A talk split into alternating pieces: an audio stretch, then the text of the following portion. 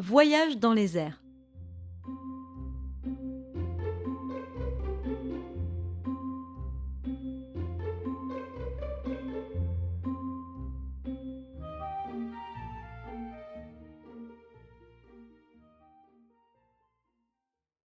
Depuis quelques mois, le jeune rejeton de l'épicier parisien n'avait pas fait parler de lui. Il se contentait de grandir en espièglerie et en malice. Il avait maintenant quatre ans. Un jour, promenant nonchalamment son inactivité dans la cour de la ferme, il aperçut, dans un coin, un vieux sommier oublié là, qui laissait échapper par de larges déchirures ses vieux ressorts rouillés. En apercevant les restes de l'objet mobilier, une idée traversa le cerveau du jeune épicier. Depuis quelque temps, les paysans se plaignaient fort des accidents et des déprédations occasionnées par les voitures automobiles qui traversaient le village. À cette occasion, on avait même défendu à Maurice de se promener sur la route, devenue dangereuse pour les piétons. Je vais pouvoir me promener autant que je voudrais sur la route, pensa Maurice. J'ai un moyen pour cela. Donc, à l'ouvrage. Le gamin extirpa du sommier les cinq ressorts émergeant par les trous de la toile, en vérifia la solidité et courut à la maison chercher une pelote de ficelle. Il fixa solidement, au moyen de la ficelle, deux ressorts sur sa poitrine, deux sur son dos et le dernier sur sa tête. Maintenant, dit l'enfant, je suis équipé et prêt à affronter les dangers de la lutte. Les chauffeurs ne me font plus peur à présent. Et il alla se promener.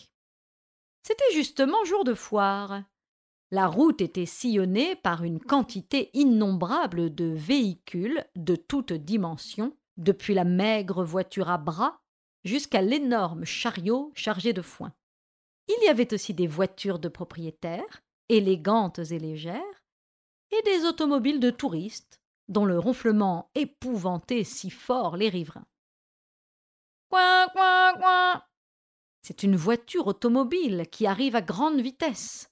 Coin, coin, coin Le jeune promeneur n'a pas dévié d'une semelle, et le chauffeur, malgré tous ses efforts, ne peut arrêter à temps sa voiture, qui vient tamponner Maurice, lequel sourit dédaigneusement.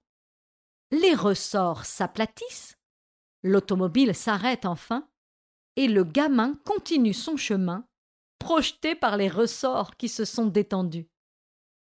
Il file d'abord, droit devant lui, dans l'espace, les pieds à un mètre du sol.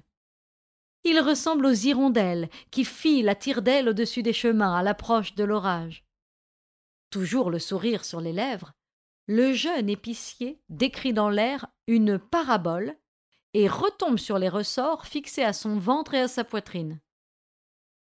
Sous le poids de l'enfant, les ressorts ont ployé. Deux canards qui assistent à la scène en demeurent stupéfaits.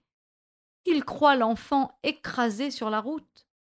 Il n'en est rien, cependant, car Maurice n'a pas plutôt touché terre qu'il rebondit et fait un bond magistral.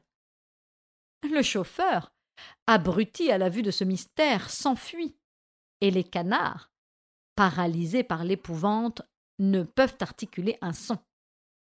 L'attraction fait son œuvre, et le gamin, après s'être prélassé dans l'atmosphère, rejoint la terre, sur les reins cette fois, et repart aussitôt pour un nouveau voyage aérien il regarde tour à tour les chemins, les bois, le ciel bleu, et ne rejoint la terre que lorsqu'il a bien admiré, vu d'en haut, les beautés de la nature. Pendant qu'il décrivait cette dernière parabole, deux porcs que l'on conduisait au marché passèrent sur la route. Maurice tomba sur le dos de celui qui marchait en tête, puis rebondit sur l'échine du suivant, et finalement se trouva à califourchon sur la pauvre bête qui poussait des grognements effarés. Le jeune épicier avait ainsi terminé sa promenade aérienne, au moment où le propriétaire des deux cochons arrivait, pour voir le cavalier improvisé descendre de sa monture et se séparer aussitôt des ressorts qui commençaient à peser sur son corps courbaturé par les périlleux exercices de gymnastique acrobatique qu'il venait d'exécuter. Ce sera ainsi chaque fois qu'il me plaira de me promener sur la route, dit Maurice, fier du succès de son invention.